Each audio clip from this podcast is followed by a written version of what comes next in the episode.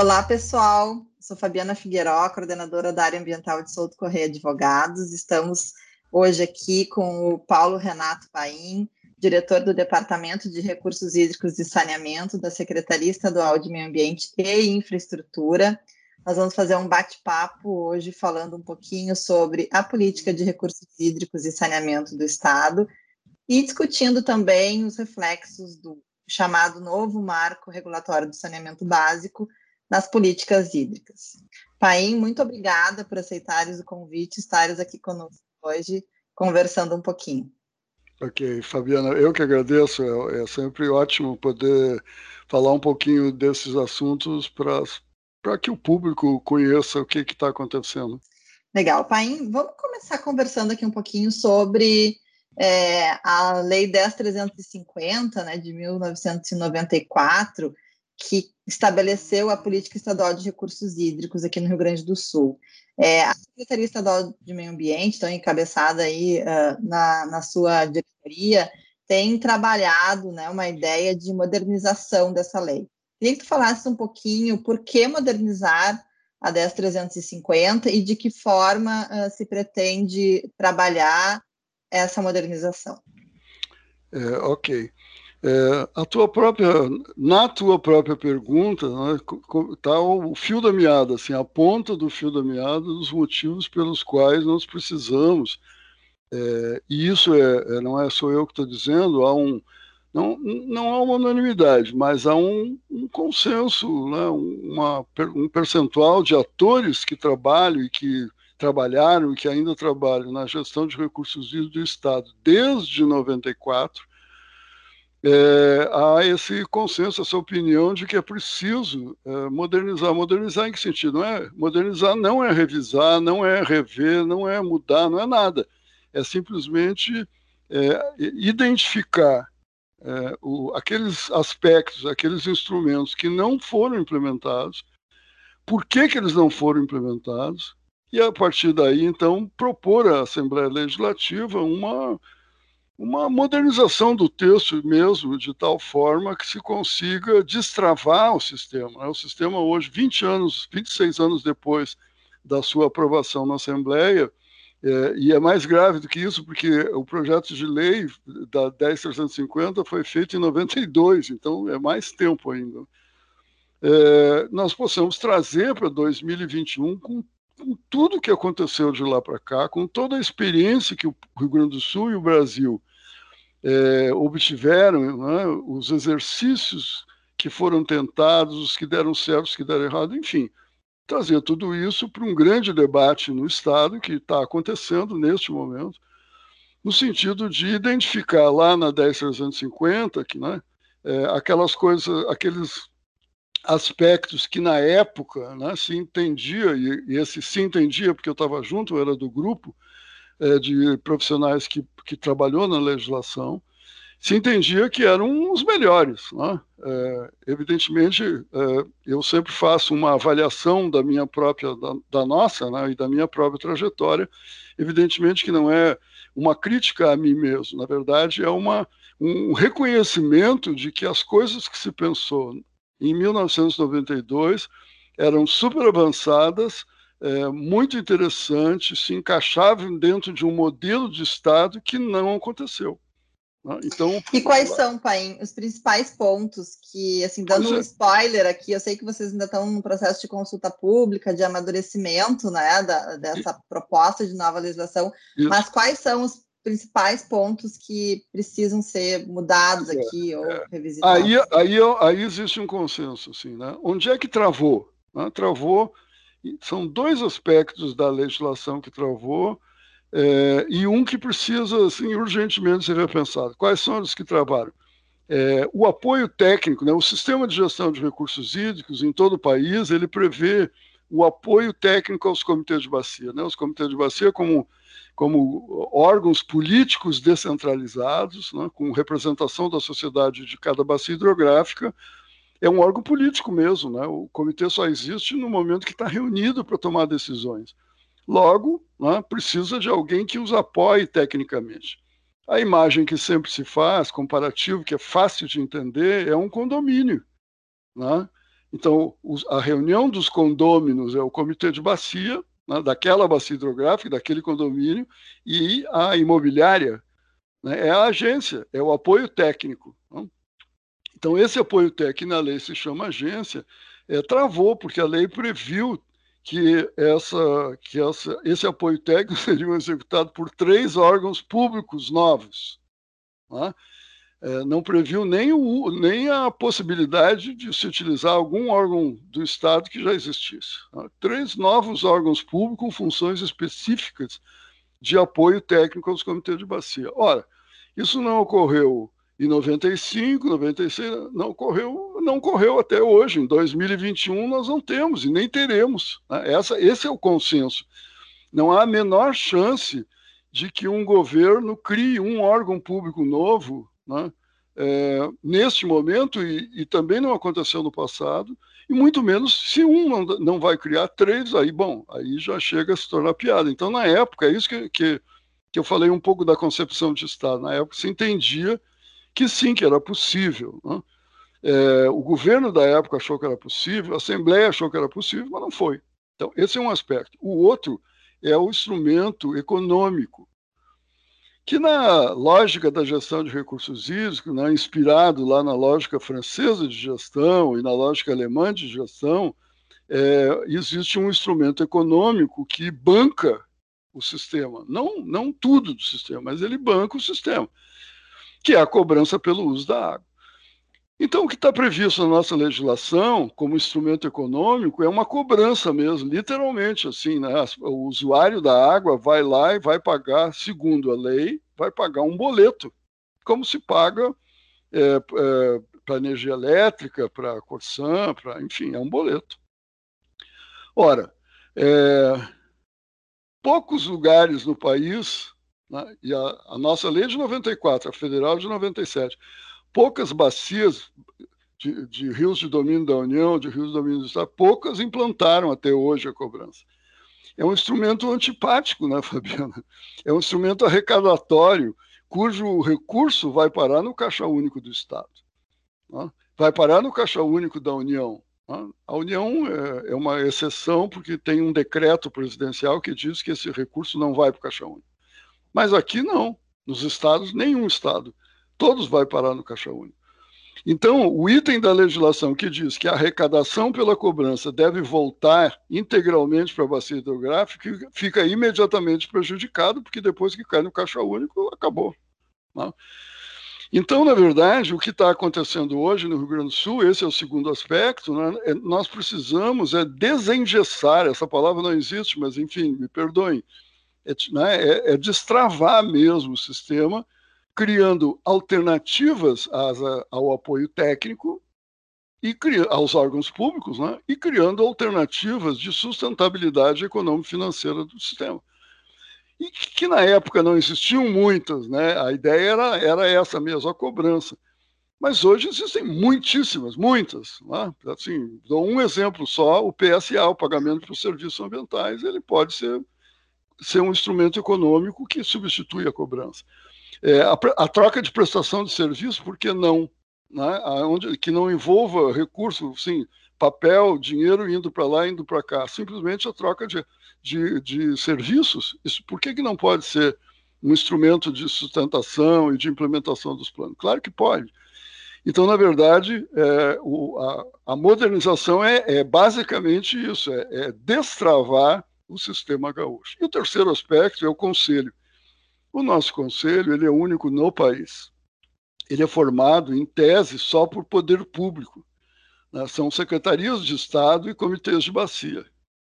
Por quê? Porque a concepção do sistema sempre entendeu que o comitê de bacia é do aparelho do Estado.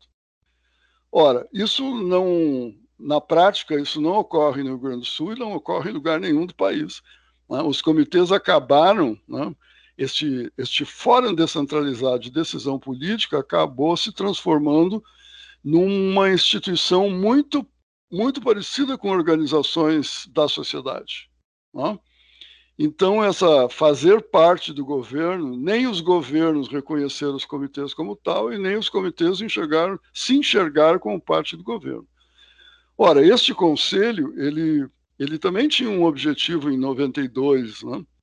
Mas esse objetivo acabou se mostrando 26, 27 anos depois perverso. Por quê? Porque nós hoje, né, os grandes usuários, por exemplo, não têm acesso direto às decisões do conselho.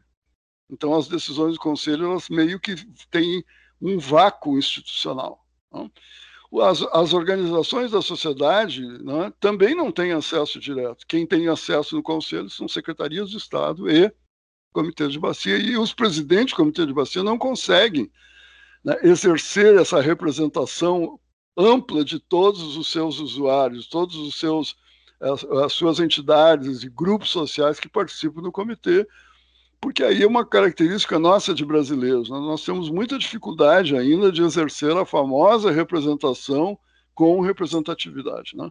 Eu represento o grupo de técnicos, mas eu não pergunto para esse grupo de técnicos o que, que eles acham, eu venho e trago a minha opinião. Então, basicamente. É engraçado, porque eu lembrei agora que a gente discutiu isso, talvez lá em 2007, na Câmara de Assuntos Jurídicos Institucionais do Conselho exatamente a questão da representatividade, né? Que muitos, muitos representantes de entidades no âmbito dos, dos comitês uh, tomavam uh, de uma forma quase pessoal, individual, a respectiva vaga, né? É, é nesse processo todo, Fabiana, aí de, de, de discussão de, da modernização, essa metodologia que nós criamos, é, é, as entidades podem mandar é, contribuições, né, independente dos instrumentos de participação que nós criamos. E os espaços também. Então, recebemos uma contribuição das organizações não governamentais da Bacia dos Sinos. E, assim, é inacreditável. Né? As organizações não, não governamentais da Bacia dos Sinos entendem, sim, que o, que o Conselho precisa ser arejado e que o Conselho precisa ter representação direta né, de outros grupos sociais que não só representantes dos comitês e da Secretaria de Estado. Então, é isso que eu falo em consenso, né? É muito tá, tá, muito depois de nove oficinas que nós fizemos com diferentes grupos sociais, que foi do Ministério Público às organizações não governamentais, é, nós o consenso, o, a convergência é muito grande, é muito, muito grande mesmo, em cima desses três pontos. Deixa eu até aproveitar, Pai, porque eu dei aqui uma, uma pesquisada antes da, do início da nossa conversa, e para aqueles que tiverem interesse, dentro do, do site da Secretaria Estadual de Meio Ambiente, uh, tem um, né, uma barra, então, sema.rs.gov.br, barra modernização da Lei 10.350 e ali tem uma série de documentos, notas técnicas, é, roteiro de oficinas, é um material bem interessante mesmo para quem quer né, se, se inteirar do assunto e, e, até utilizar mesmo como consulta as informações que constam dentro do site da Secretaria de Meio Ambiente. Paim, qual é a previsão uh, de, uh, quanto a cronograma, quanto ao encaminhamento? Então, é, as oficinas nós... elas já foram fechadas e agora isso vai se tornar um projeto de lei, o governo encaminha para a Assembleia, quando que isso, isso deve acontecer? Isso, o nosso cronograma está bem, tá bem justo, está tá sendo cumprido à risca. Nós terminamos agora, é, agora em março, terminamos tanto as apresentações né, temáticas que nós trouxemos especialistas uh, de todo o país para conversar conosco sobre o que estava rolando no Brasil, né? especialmente nesses, nesses três aspectos. É, terminamos as oficinas todas, com exceção de uma, que é a Assembleia. A Assembleia, então, vai ter um tratamento especial, é claro. A ideia é fazer uma preparação da Assembleia para quando né, a proposta de, de, de, modernização chegar na Assembleia, todo mundo já sabe o que, que é. É, então, é, isso tudo terminou agora em março. A última, a última oficina foi com os comitês segunda-feira, correu. Então, na primeira quinzena de abril, nós vamos é, sistematizar tudo isso. Então, tu falaste, né? Mais documentos, mais história, é, vai lá para a página da SEMA para que as pessoas tenham acesso livre, tenham curiosidade e, e, e visite, nos visite. Em maio, no primeiro primeira quinzena de maio, é, aí vai, nós vamos fazer um trabalho interno. Né? É, nós vamos é, nós vamos uh, sentar num grupo mais executivo e começar a passar, né, artigo por artigo da legislação, para saber o que, que não precisa mexer, que está ok, que a grande maioria, né, como a gente falou até agora, e quais são aqueles que precisam mexer. E aí vamos debruçar tecnicamente sobre esses artigos e desenhar uma proposta técnica, assim, de, de profissionais, assim, engenheiros, geólogos, sociólogos, etc., que nós somos no DRH. E a partir daí, a, a proposta que já está sendo com, com, conversada com a PGE é que algum, algum colega lá, algum advogado da PGE que seja especializado em texto legislativo, transforme o nosso texto técnico, né, a nossa proposta técnica, num texto legislativo. É, a título de curiosidade, a 10350 foi feita assim. Né? A advogada que deu essa a cara legislativa, o texto legislativo para a 10350 foi a, a Verena Niger, que era procuradora do Estado na época. Né? Por isso que ficou essa maravilha de texto, super enxuto, super claro. Assim, então, a ideia é, é repetir a mesma coisa. E aí, lá por junho, se tudo der certo, vai dar, nós vamos encaminhar, nós não, né? o secretário vai encaminhar para a Assembleia, então, a nossa proposta de modernização da 10350. Painha, essa discussão né, sobre a modernização da 10350, ela vem num momento bastante interessante, né, que a gente tem também é, novas discussões acontecendo quanto à política de saneamento né, em nível nacional, por conta da aprovação do chamado novo marco regulatório de saneamento em julho do ano passado. E então te pergunto, é, em que medida as discussões que têm acontecido em relação a 10350 elas consideram ou elas uh, de alguma forma dialogam né, com uh, o novo marco uh, regulatório do saneamento. E aí, aqui já avançando um pouco, eu gostaria que tu falasses, enquanto gestor, né, voltado aí para a área de recursos hídricos e que agora abarca também né, a pasta de saneamento do Estado, uh, em que medida essas duas estruturas elas precisam uh, se conversar ou elas têm conseguido uh, correr de uma forma pa não paralela, né, mas de uma forma conjunta no âmbito do Estado. Olha, Fabiano, vamos ver se eu se eu consigo atender toda a tua pergunta, mas se eu esqueci alguma coisa, tu, por favor, repete, reforça. Daria uma tese, né? Mas eu acredito é, no teu poder de síntese. é verdade. A gente pode depois voltar é, a esse tema numa outra oportunidade. É, eu sei que gente, nós temos aqui pouco tempo, que é um podcast, mas eu, eu já fico pensando assim de, bom, então tá, então vamos botar o chimarrão e tal, e vamos ficar aqui até a noite, porque tem, né, é uma tese. Mas eu quero começar pelo final. É, é, é assim, é de, é de, consenso, né? a dificuldade, todo mundo sabe disso, a dificuldade que as estruturas né, de um governo, seja estadual, federal, municipal, têm de conversar entre si. Né? Na verdade, sempre foi assim, né? as nossas secretarias de Estado, secretarias municipais, e eu sei bem porque fui secretário municipal também, é, só no governo federal que eu não fui nada é, é, é muito complicado, é muito difícil. Assim. Aí o que está acontecendo agora, já como resultado de todo esse movimento que está se fazendo para debater a lei? Algumas secretarias chaves né, do Estado começam a nos procurar, não só para participar das oficinas e tal, mas para conversar o pós-lei. Né? Então, já conversamos com, com a Secretaria do Planejamento e Gestão. Então, foi uma reunião fantástica, assim, porque nunca aconteceu isso. Nunca o sistema de gestão de recursos hídricos foi convidado a participar, porque a Secretaria do Planejamento e Gestão entende que tem muito a contribuir, e é verdade, claro que tem. Né? Imagina, é talvez a Secretaria do Estado que mais tenha. A Secretaria da Fazenda a mesma coisa, eles querem entender, sim, mas e o Fundo de Recursos Hídricos vai mudar, não vai mudar? Então, é impressionante, assim, é como se fosse é, se tiver um, um engenheiro aí, nos, ou um, talvez um geógrafo nos ouvindo, vai entender o que eu vou dizer agora, né? O processo de chuva.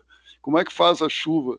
Chama-se processo de coalescência. Então tem um grãozinho de, de areia lá no ar, é, numa nuvem carregada, então ele atrai água em volta dele, vai formar uma gota que começa a cair e vai atraindo mais, vai fazendo vácuo atrás dela, né? E vai cada vez é, formando mais gotas e mais chuva. é, é, parece que o processo está funcionando assim. Né? Ele é atrativo, né? ele tem atraído muito, e isso vai nos levar a uma, a uma convivência e um, uma articulação interna dentro do governo extremamente auspiciosa e muito, muito interessante. Essa é, é uma questão.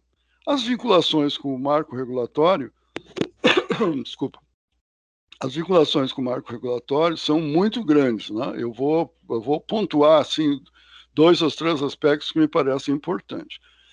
É, uma deles é, se dá lá, lá em cima, né, no topo lá da pirâmide, que é lá no governo federal, quando o novo marco atribui ao Conselho de Recursos Hídricos um papel de acompanhamento, não é fiscalização, na verdade, mas de acompanhar todo essa, esse andamento, essa proposta que o novo marco traz. E por que, que o marco diz, atribui ao Conselho?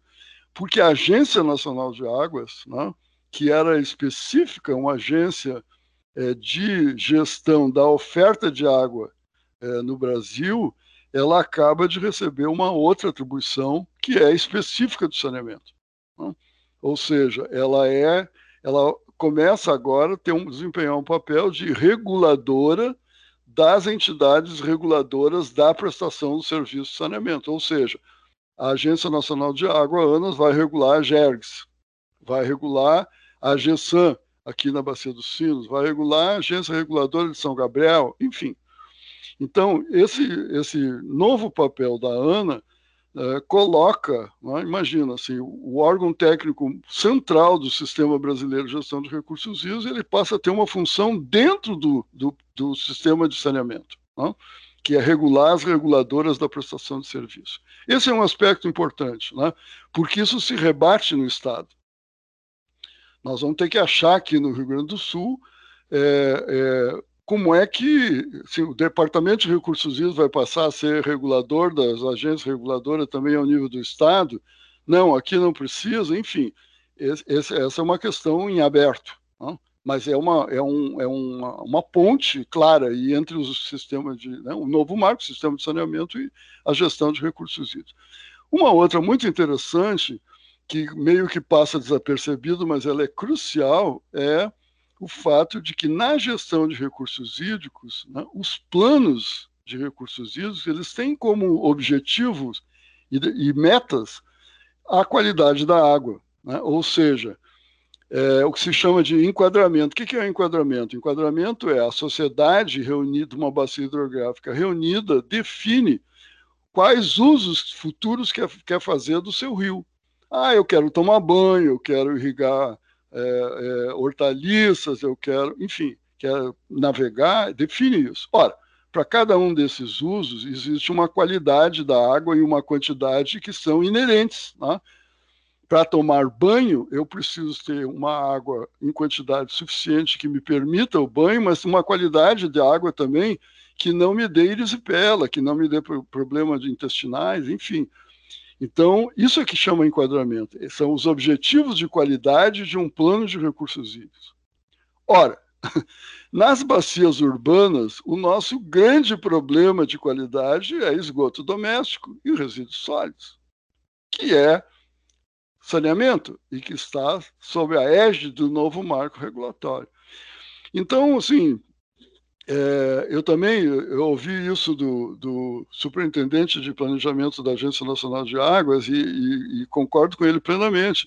Nós, a gente participa né, de reuniões do, do, novo marco regulatório, aí se discute contratos, se discute legislação, se discute é, participação política, arranjos, regionalização, e ninguém se dá conta. É, ah, e a universalização do, do, do, do da prestação de serviço, mas isso é uma coisa parece que, que é no outro mundo, né? Não não tá as pessoas não se dão conta que isso vai ocorrer numa, numa bacia hidrográfica que boa parte delas já tem plano e já sabe o que quer. Então vejo, assim, este é um desafio que eu considero sim robusto. Esse é um grande desafio. Como é que se faz essa junção?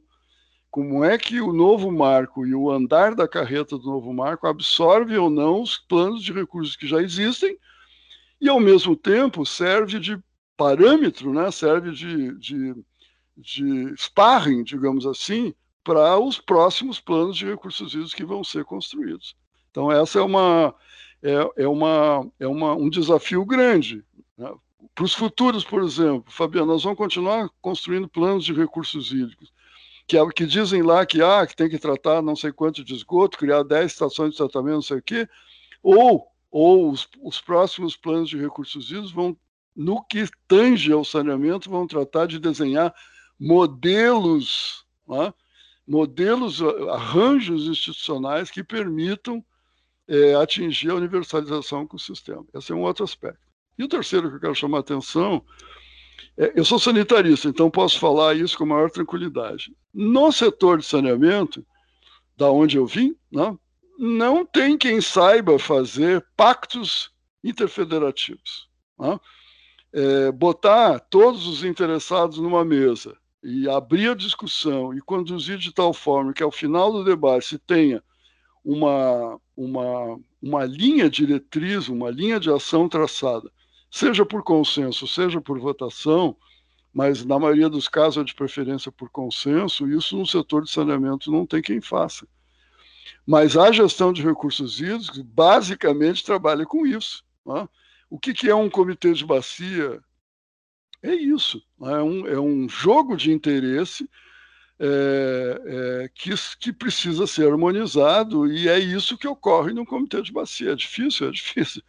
Mas essa é uma, é uma outra contribuição, digamos, vamos dizer, né? talvez seja a palavra mais adequada, é uma contribuição da gestão de recursos hídricos, dos seus cacuetes, das suas habilidades, digamos assim, para o sistema, para essa discussão e implantação do marco, porque, por exemplo, né? regionalização, seja ela qual for, é, alguém tem que sentar com o povo né, e, enfim, fazer, né, promover o acerto é, entre todos. É, e isso não é trivial.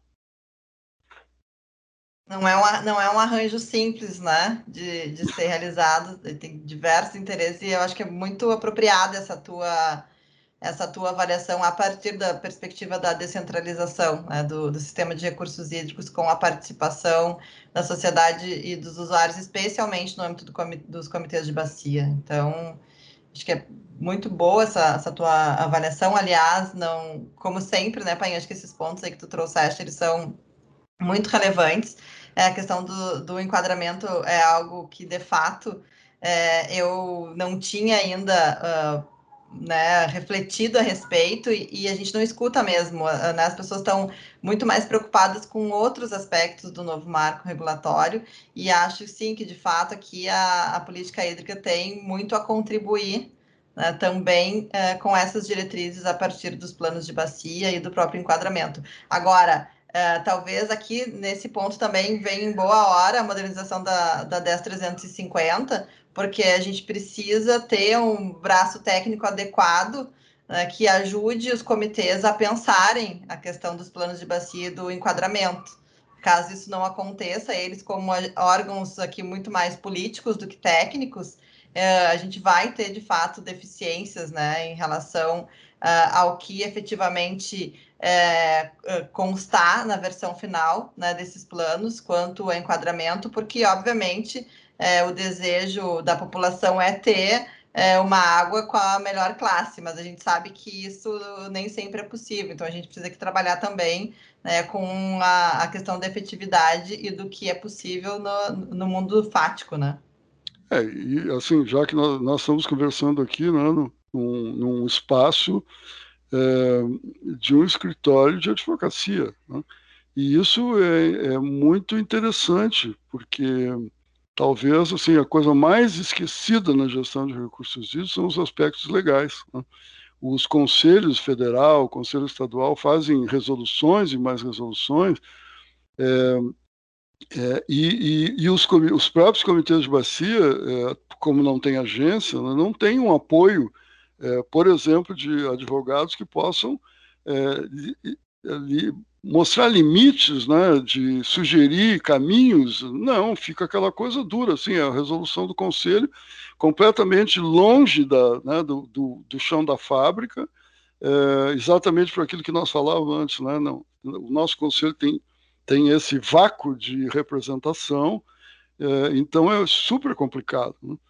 É, mais do que nunca, né, o, o, o, apoio técnico e, e jurídico, né, técnico, entendendo técnico sentido amplo, aí, inclusive o apoio jurídico, é fundamental é, para que essa, essa, essa doutrina, essa diretriz de descentralização, ela ocorra de verdade, né? não seja só um discurso vazio. Perfeito. Pai, acho que nós teríamos aqui mais umas duas horas, pelo menos, né, de bate-papo, mas infelizmente a gente precisa encerrar. É, quero mais uma vez agradecer pela tua por teres aceitado né, o convite de estar aqui conosco hoje discutindo e que a gente possa aí fazer outros, outras discussões, seja por meio de podcast, seja uh, em eventos, conta sempre aqui com a nossa contribuição do ponto de vista jurídico no que for preciso aí na implementação das políticas públicas no Estado. Muito obrigada. Eu que te agradeço, Fabiana. É, bom, é, o Departamento de Recursos da SEMA também, né, por, por seu lado, por, por, está completamente aberto a qualquer grupo social, a qualquer é, pessoa ou, ou instituição que precise, que queira discutir o assunto. Né? Aliás, diga-se passagem, é uma contribuição valiosíssima, assim, porque é, nós vamos chegar, né, através de vocês, nós vamos chegar em espaços que dificilmente se chega. Né? Então, eu agradeço muito e também estou à disposição de vocês. Muito obrigada, até a próxima, pessoal.